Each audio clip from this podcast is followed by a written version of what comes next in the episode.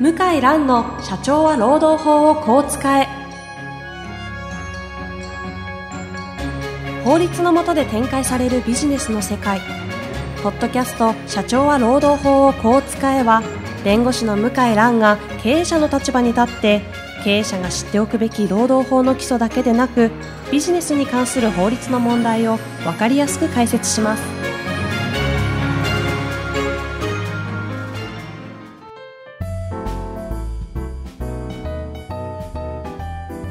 こんにちは、ナビゲーターの遠藤和樹です。向井蘭の社長は労働法をこう使え。向井さん、本日もよろしくお願いいたします。はい、よろしくお願いします。え気づけば24回にはい。なってるんですね。はい。という中でですが、えー引き続きですね、今回も労働紛争を防止するための4つの方法の第3弾ということで、はい最終回に行きたいと思うんですが、はい。今回のえー解決方法を2つもう一度教えていただけますでしょうか？えー採用に力を入れると。はい。あとは手間をかけるうんうん。ということです。なんかある程度想像はできそうなんですが、はいま。あ、せっかくですので順番にまずは採用に力を入れるはいというところからちょっとはい。ご教示いただきたいなと。はい。あの、労働紛争、こう、まあ、訴訟になったりですね、はい交渉になったりすると、履歴書を拝見することが多いです。うん。お客様から提供いただきまして。うんええ、そうすると、おーまあ、職を転々とですね、なさってる方が結構な割合を占めてまして、うん。もちろん諸事情があるとは思うんですけども、まあ、やはり数ヶ月でですね、職をこう転々としてる時期があったりとか、うーん、もう30代なのにもう7社目とかですね、それ何らかの問題、会社が悪いのかも、悪い場合もあると思いますけども、まあ、ご本人に何らかの問題があるうん。可能性がまああると思うんですよね。なるほど。ええ。ええ。ですので、まあ何を言いたいかというと、はいもう採用の段階から、労働問題、労使紛争は始まってるというか、予防は。というのがまあ、私の言いたいところで。入りの段階で。はい。えー、人間はですね、なかなか変わらないと。これがまあ10年以上労働問題やってて、うん。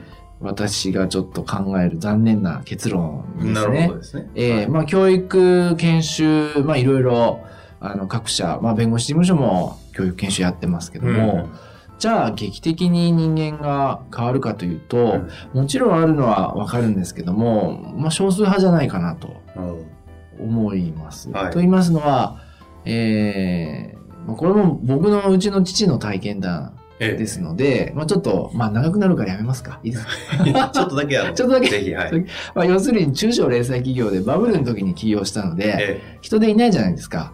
で、ハローワークから採用してえも、はい。結局お客さんと喧嘩したりとかですね、まあ会社のものを盗んだりとか、ちょっととんでもない方が結構いらっしゃって、まあ定着しないんですね。うんはい。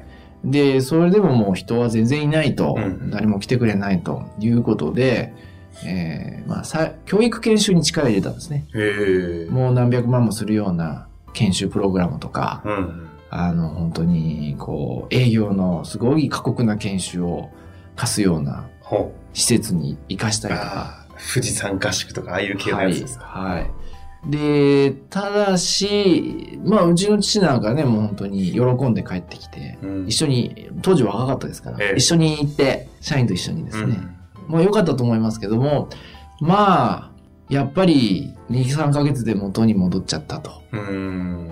あの A 君はやっぱりダメだったと、うん。まあ、言うんですよね。まあ要するに、20年、30年、まあ40年、培ってきた習慣をなかなかえ赤の他人が1ヶ月、2ヶ月、3ヶ月で変えるっていうのは、なかなか難しい。ですよね。うん。ですので、で、中小企業としては、まあ、その、教育研修、もちろんやるべきだし、はい重要だし、効果あると思いますけども、まあ、採用も、ぜひ力を入れていただきたいなと。で、紛争を、まあ、そこでもう予防するえ必要があるかなと思います。えなるほど。ええで、その中で、じゃあどうしたらいいんだっていうと、一つはですね、人間の目を信用しないということですね。は。ええ。もう、中途採用の人で上手な方は、はい。すごくアピールがうまいですから。ああ、その、入社試験の時に。ええ、もちろんみんなにもきちんとしてええ、受け答えもはっきりして、うん。なかなかあ1時間30分とか面談ではわからない。点々としてる分、慣れてるでしょう。そうです。えやはり私などはですね、まあうちの事務所などは適正検査と、えー実技試験とか論文ですね。あの簡単な作文ですけども、それをまあ書いてもらうんですね。まあそうすると、その、まあそれ自体は、あのまあいろいろな見方があると思いますけど、はい。データをこう毎年蓄積していきますと、うちの事務所に合う方、合わない方うん。もわかりますよね。そんなことちゃんとされてるんですやってます、やってます。はあ、ええあ、そうなんですええそうすると、見た目の印象とええもう全然違うと。うんうん。これうち、この人うちに合わないんじゃないかなとか、あと論文もですね、ごまかそうと思えばごまかせますから、あまあ、そういう問題出してますので、その、本当にもう真面目に取り組むかが、もうわかるわけですよ。ええ何百通と見てますから。まあ確かええ。そうすると、やっぱ意外と、まあ、あの、中途採用で非常にまあ高学歴で、えー非常に意欲をアピールする方も、この内容はちょっとどうかなと。本気でうちの仕事やりたいかなって疑問に思うのはすぐわかります。ええ、もうすぐわかります。で、逆に新卒で社会経験ない子でも、え本当一生懸命自分のですね、頭で考えてるかもうすぐわかります。で、適当にその、サボってですね、やっつけ仕事で論文書いたかもすぐわかります。ちなみに、あの、シェアできればなんですけども、向井先生のところの事務所に、こう、マッチするはいような人材っていうのは、どんな傾向がありそうな感じなんですか？あ、やっぱり、ま真面目に物事に取り組むっていうのと、その共感能力というか、ああ、まあそうか。ええ経営者の方、非常にこう熱い気持ちを持って来所しますよね。えその時に、いや、法律はこうなんです、ダメです、つったら、もうそれは話にならないですから、えー共感能力があって、かつ真面目に、地味な仕事が多いですから、実際は。取り組める方ですよね。えはあ、でも向井先生たちもそういう感じでちゃんと採用のフィルタリングは自分たちの会社のこう価値観というかね、はいどういうどういう人が合うかみたいなことは蓄積する中でちゃんと傾向を取って、はいそれに見合うような試験とかはをしていってい。、はい。どどうしてか、どうしてかというとですね、あの、お客様の会社の中には、まあ、労使紛争が絶えないお客様いらっしゃるんですね。えで、原因を突き詰めてみると、すべて社長さんが採用した人だったりするわえけですよ。要するに、社長さんというのは、あの、すごく腕利きの営業マンだったりしてね、はい。とても営業マンとしては優秀で、経営者としても優秀なんですけども、人をその会社にマッチする人を採用するっていう意味では、実はあまり良くない。うんうんうん。ちょっとこう癖のある方を、つい気になって採用してしまうと。まあ、いい意味で個性はあるのかもしれない。そうですね。ええ。で、周りは、じゃーと思ってるんですけど、喜んだんですね。いやー、いい人ちょっとこの前あったよ、とか言ってですね。うんで、入社したらぐちゃぐちゃになったみたいなんですね。ええとかいうのがあって、まあ人の目を信用しないという。これはまあ、そのお客様の事例見ててわかりますね。なるほど。はい。あの、採用に力をかけるというあたり、かなり、えー分かったところもあるんですが、あともう一つですね、手間をかけるっていうこれはもう簡単。あ、簡単なんですか、うん、簡単ですね。はいあの、もちろん僕の立場から言うと、もう法律は全て守ってくださいと言わざるを得ないですよね。はい赤信号も渡らないでくださいと、はいもう言わざるを得ないですね。はい、す。ところがすごく厳しいです、労働法規。100点満点取るの難しいです。うんで、えー日本人の特徴として、100点満点取れないと、もうどうでもよくなって完璧主義はいなところがあるから、白黒01ですから、はい。えー0点で放棄しちゃうんうんうん。ですよね。残業代の計算とか、はい。労働時間の管理とか、特にそうですけども、うんで、私からはなかなか言いづらいですけども、まずは100点目指さないで、60点、70点でも、もうやれるところからやると、白とか黒、まあグレーを進めるわけじゃないんですけども、実際労働問題、深刻な労働問題起きてるお客様は、うん100か0で言ったら0に徹してるお客様なんですよ。あうちの会社はこうなんだと、うんもう起きないからと、この問題はと。あ、なるほど、なるほど。場合が多いんですけど、はい。あの、起きても軽症で済んでる場合は、いや、うちもやっぱりリスクもあるし、法律守んないといけないけど、うんうん。まずはここからやってみようと。ですね。えーえーなので、整備できるところから、まあ、就業規則もここまでは整備するとか、できるところから、まあ、始める。うんうん。グレーでいいよって言ってるわけではなくではなくて、まあ将来的にはもちろん全て遵守することを目指しながらも、最初から全部はできないから、うん今すぐできないですから、できるところか何かを考えて、で、それなりに総務の方に指示して、うん。関心持ってる経営者の方は、そんなに変な、あの、ことにはなってないです。なるほど。ちなみにこの経営者の方とかもですね、じゃあ、じゃあ、向井先生に言われたし、うん。ちょっとまずできるところからやってみなきゃなと思ったところで、うん。何から手つけていいかわかんないじゃないですか。うんそういった場合は、うん。なんか誰かに聞くのがいいベストプラクティスなのか、いや、あの、社会保険労務士の先生とか、弁護士さんも、お分かってますので、要するに、守れないところ、守れるところうんですね。まあ、特に労働時間の問題なんか、ね、すごく難しいじゃないですか。あのですので、相談すれば、じゃあここから始めましょうかと、うん。必ず言ってもらえると思いますよ。ええまあ、それだけ直すところは必ずあるわけですよ。必ずありますね。必ずあるので、まあ、まずは今はここまではやってみようかと。うん。だよくあるのは就業規則だけ作って、あと放置。うん。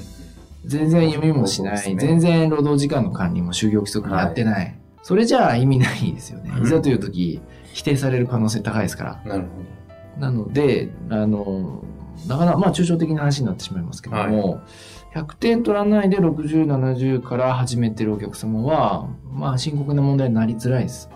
経営を。ええ経営を揺るがすような問題にはなりづらいですね。そうすると結果的にその紛争とかに起きがちっていうのは、その01でもうやらない、まあ、ボタンでやらないのか、やらないを取ってしまって、はい。なおざりにしてたりする方はやっぱり、まあそれは多いですよ。多いですね。もう莫大な残業代とか、結果的に。そうですね。請求されますね。あとそのメンタルヘルス、はい。体調を崩して、で、会社の責任だと言って、訴訟を起こされたりとかですね。うんうん労災申請されたりとか。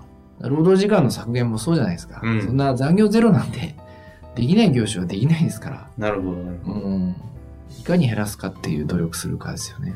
そうすると、今回のお話で、こう、た体系的にこうちょっと見ていくと、動物的勘を磨くと、あえてはいマウンティングをする。はいそれと、まあ、採用に手間をかけるの、うんあ採用に力を入れてうん手間をかけるってありましたけど、大きく分けると、まず入りの人を採用するっていうところに、うん。ちょっとちゃんと注力しましょう。はい。で、入った人たちをちゃんと整備する環境をまず、そうですね。まあグレーでもいいってわけではなく、60点、70点からでもいいからスタートしてみましょうというはい中を固める。はい。で、その後に、それをちゃんと守る経営者というのが、ちゃんとこう、マウンティングをする力を身につけ、はい。で、もう一つ、その、当然大事な動物的感を身につけるっていう社長の話っていう、この、なんかこう、経営者の話と、はい入りと中の整備の話っていうので、ここをぐるっとちゃんとやっていくと、紛争はなんか下がっていくのかなといそうです。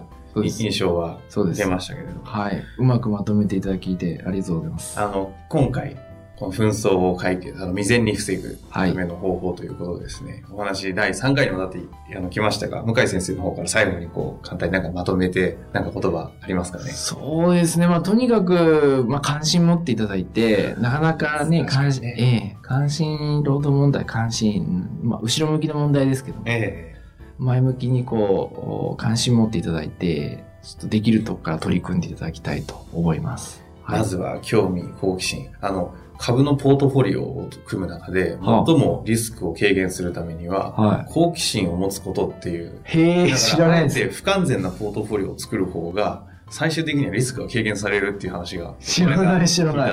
へえ。それも結局一緒で、要は労働法ってみんな経営者の方、まあ、人事の方とかも目をつぶりたいところじゃないですか？はいはいを興味関心持って話、例えば向井先生のお話を、ポッドキャストを聞くだけでも、意外と労働法ってなんか面白いじゃないですか。はい私はそういう印象なんですけど、はいそれによってちょっと興味持って、じゃあとりあえずちょっと社労士に相談してみようみたいなところからスタートすると、はい結果的にそのポートフォリオと一緒で、はなんかこうリスクが軽減されていくのかなという気がしたので、い。そうですね。株も、まあ、労働、労務もそういう意味ではいなんか似たようなところあるそうですね。という気がしました。はい。まあ、引き続き、あの、時事的な問題も含めて、はいいろいろとあの、また取り扱っていただくと思いますので、はい。引き続きまたご教示いただけたらなと思います。本日もありがとうございました。はい、ありがとうございました。